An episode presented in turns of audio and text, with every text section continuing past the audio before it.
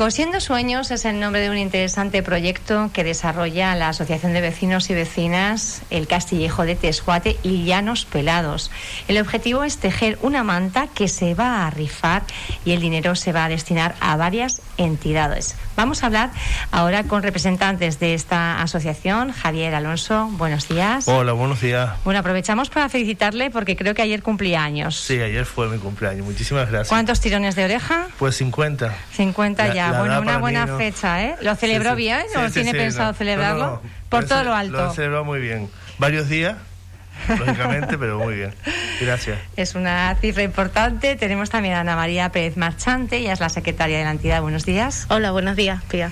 Bueno, cuéntanos un poco cómo se está desarrollando este, este taller, esta iniciativa de Cosiendo Sueños. Pues la verdad que Cosiendo Sueños, bueno, mm, ya superaba, supera nuestras expectativas. Eh, lo teníamos muy claro desde que empezamos el proyecto. Eh, y bueno, mm, va muy bien, aunque ahora en fase 3 lo tenemos paralizado porque por, por medidas de, de seguridad, eh, por todos al final. Y cosiendo sueño va muy, muy, muy bien. Ya falta muy poquito, eh, por lo que me decían. personas están, María? Creo 26 ahora mismo están apuntadas. 26 mujeres de esa zona de Tesjuate y Llanos Pelados que se juntan cuántas veces a la semana. Una vez a la semana, los lunes, pero de, no de Tesjuate y Llanos Pelados, sino del municipio y de otros municipios. Sí. También de otros municipios. Sí. 26 mujeres que, bueno, pues eh, ¿cuánto tiempo están cada, cada lunes? Estamos los, cada lunes de 4 a 8. De 4 a 8. la tarde. ¿Cuatro horitas? sí, 4 horitas. Lo eh, después la última hora es para una actividad para ellas. Hemos tenido zumba, hemos tenido monitor deportivo, hemos tenido charlas, hemos tenido actividad, entonces están cosiendo tres horitas y la última hora para ellas. Ellas nos piden actividades y nosotros como junta directiva pues le damos ese capricho a ella. Oye, la verdad, bueno, una necesidad, ¿eh? Que las mujeres, entre tanta conciliación, aquí apenas nos queda tiempo para cuidarnos. Pero las es tenemos, importante, ¿verdad? Las tenemos muy mimosas. Cada lunes la tenemos muy mimosita, las, cuatro me horitas. Parece muy, muy, muy importante y, y, me encanta, la verdad, decía Ana María, que queda poquito ya para finalizar esa, esa manta. Eh, ¿Cuánto va a medir? ¿Cómo se ponen de acuerdo para el motivo? ¿Cómo, no sé, me surgen bueno, muchas... Eh, Carmen, que es la, profesora mm, y la gran partícipe de, esta gran idea de Cosiendo Sueños, porque ella lo tenía mentalizado. Eh, lo que pasa que el tema pandemia, pues lo trasladamos de, tiempo, ¿no? Eh, Carmen lo tiene muy bien pensado, es muy buena artesana, porque es artesana. Eh, y bueno, eh, ella lo tiene todo, ella supervisa cada trabajo de, cada una de, las mujeres. Y mm, creo que las mantas iban a medir 2,20 mm, por... Por, dos metros, es un cama de matrimonio, o sea, es una manta para eh, cama de matrimonio, dos, dos con dos. 2,20 con dos... Con... ¿Cuál es el motivo, los colores o va a ser una sorpresa? No, cada mujer va a ser, bueno, he eh, dicho mujer porque nadie se ha apuntado, o sea, ningún hombre se ha apuntado, porque eh, si quieren apuntarse un hombre, pues puede ser, ¿vale?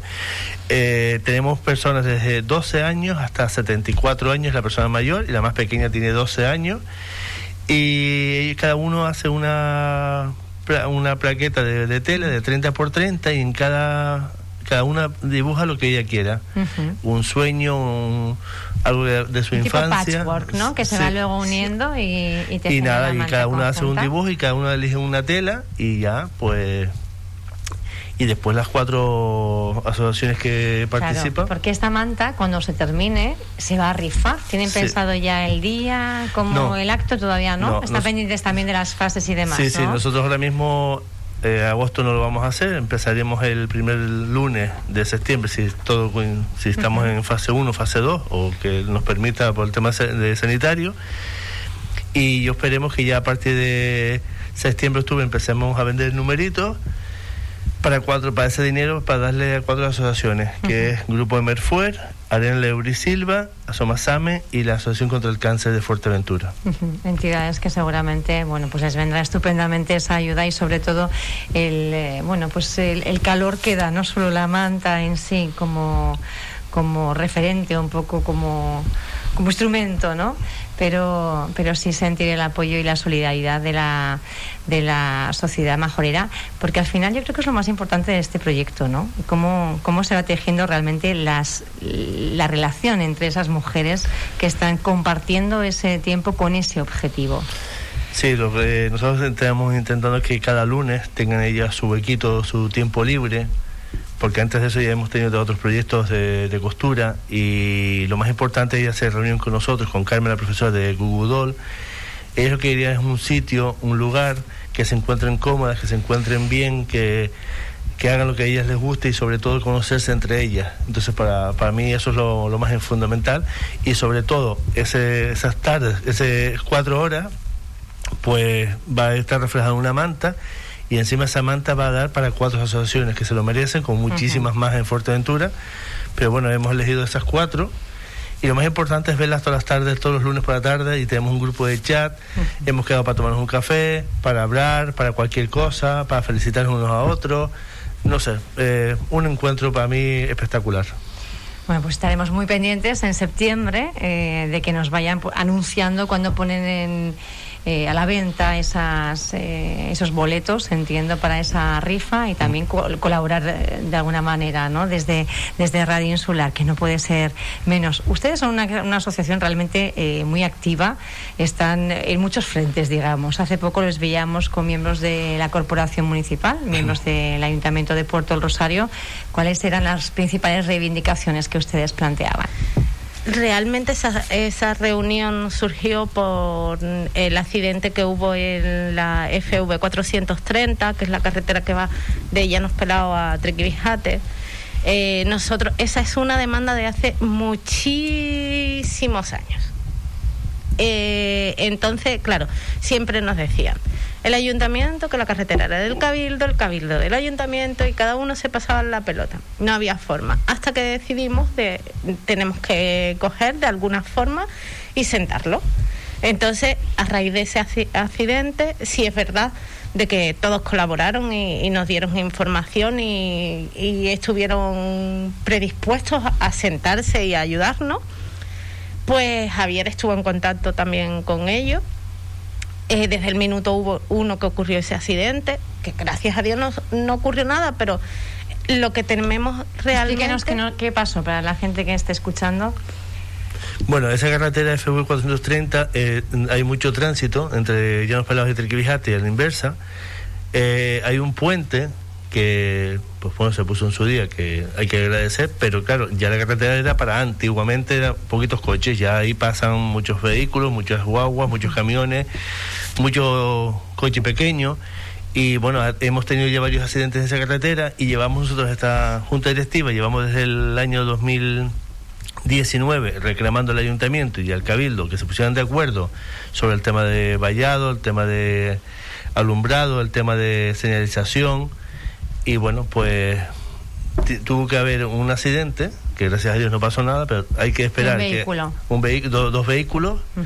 Y bueno, pues de, eso sí, desde el primer minuto el, el, el alcalde y el presidente del Cabildo se han puesto de acuerdo con nosotros y lo que hemos intentado es que lo que estamos pidiendo hace un montón de años y hay gracias al ayuntamiento y al cabildo pues en septiembre ya empezaremos la obra y ya hasta esta semana se terminó de poner cuatro farolas que estamos poniendo y bueno, y ahora en septiembre, si Dios quiere, ya hay un proyecto ya presentado por el ayuntamiento y empiecen ya con la señalización, con la valla y nada, pues esperemos que en septiembre sea verdad y, empiece a ejecutar esa obra.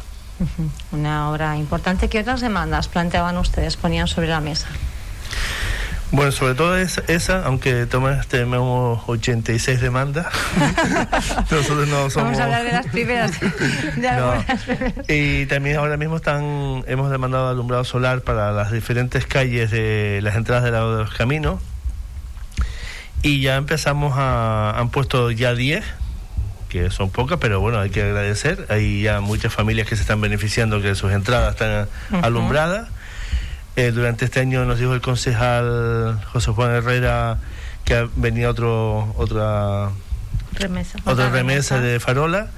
Estamos pendientes también del inventario de caminos, con el concejal Javier Ledó de Urbanismo para el inventario de caminos de Llanos Pelados y Tejuate, para poder eh, poner, eh, cuando nos den el inventario, hacer asfalto y poner asfalto para, eh, para, para todos los vecinos del pueblo.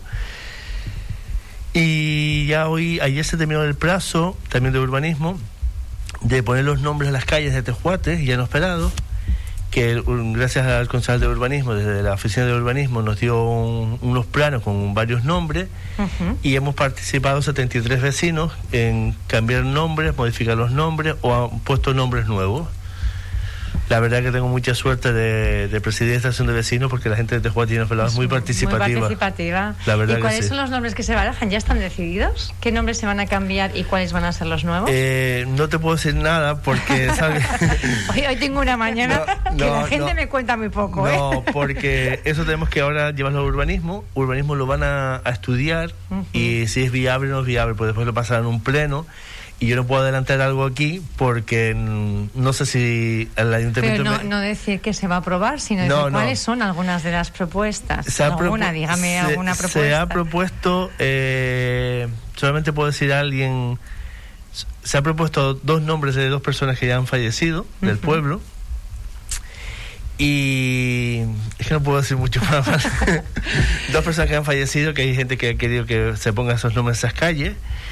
Y otra sí se va a hacer una modificación porque el ayuntamiento había propuesto una calle que era el Camino del Castillejo, como se llama la zona de vecinos, y se va a cambiar para ponerlo en otro sitio porque normalmente siempre lo hemos conocido porque Camino de la Laguna. Entonces se va a cambiar el Camino del Castillejo por la Laguna y otro nombre que no tenía calle ninguna se va a poner el Castillejo hasta ahí puedo leer, no puedo decir mucho más. ¿eh? Madre mía, este parece un Tetris. ¿eh? Vamos a estar también pendientes de cuáles son los, los, nombres elegidos, pero es una buena aportación, ¿no? Tener en mente a personas que hayan fallecido, que seguramente han contribuido al municipio de diferente manera y tenerlos presentes, eh, bueno, pues es una, es una acción, yo creo que, que bastante bonita. Más proyectos que tengan en, en mente, sé que tienen un taller de corte y confección y también algo relacionado con la mujer, 25N me han dicho. Sí, tenemos dos proyectos. Ahora, por ahora tenemos, bueno, teníamos mañana teníamos una actividad que era animando puertos para los peques en Tejuates de 9 y media a 12 y media, pero por la fase 3 se ha suspendido.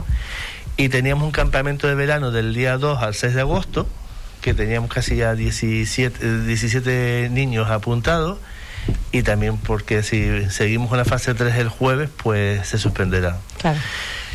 Y ahora en mente tenemos un taller de gastronomía, que tenemos una reunión el día 2 de septiembre, que queríamos hacerlo entre octubre y noviembre, un taller de gastronomía con otros pueblos del, del municipio.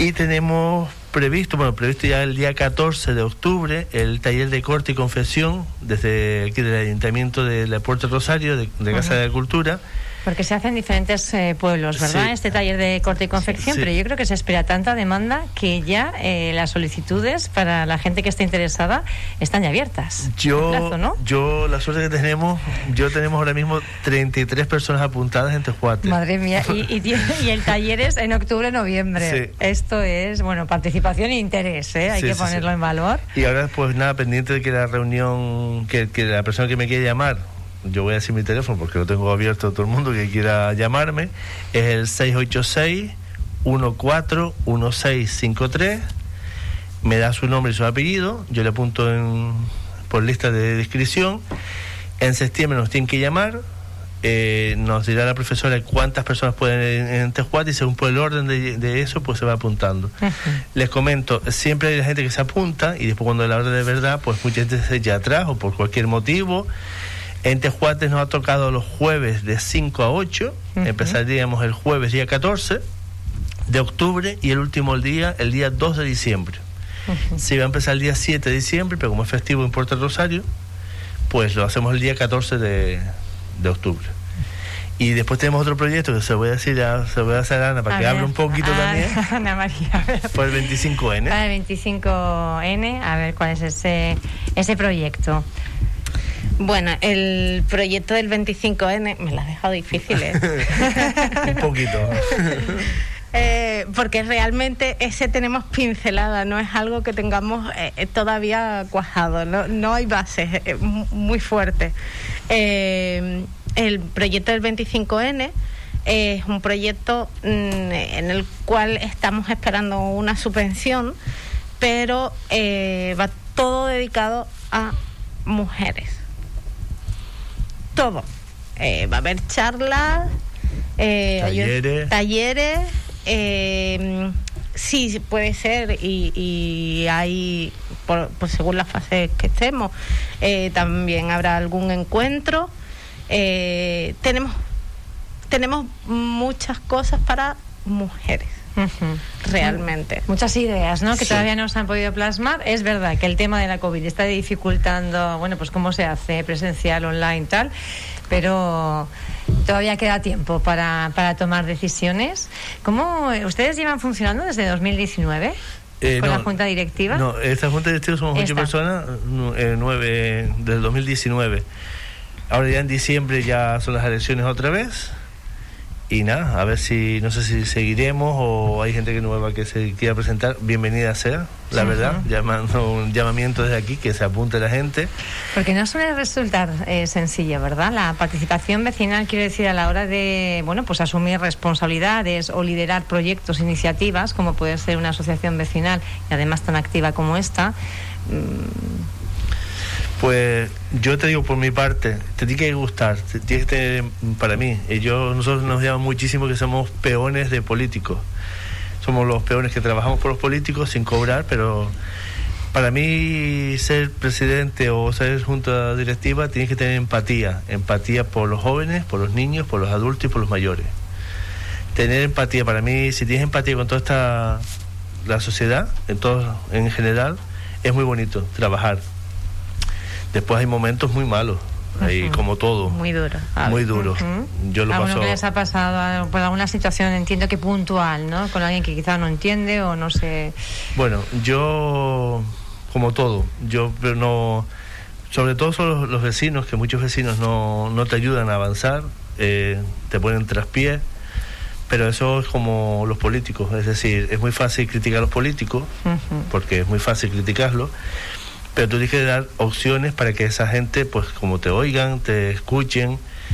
Y que yo siempre he dicho, la persona que, que hace cosas tiene derecho a equivocarse. Las personas que no hacen nada, pues no tienen derecho a nada, es mi opinión. Voy a tomar una frase que nos dejaba aquí en este estudio, precisamente ayer, una de las eh, personas responsables del espacio de participación participación ciudadana de Raíz del Pueblo, no sé si lo conocen, él es Joan Molto, y él abogaba por pasar de la protesta a la propuesta. Yo me quedé con esa, con esa frase, porque es bueno pues eh, una forma también de ser proactivo y de hacer que las cosas avancen. Al final una crítica se queda donde está, no tiene más pies, no tiene más recorrido y, hace que las cosas se queden más estancadas, ¿no? Cuando nuestra, nuestra asociación de vecinos trabaja con, con ellos, con participación ciudadana.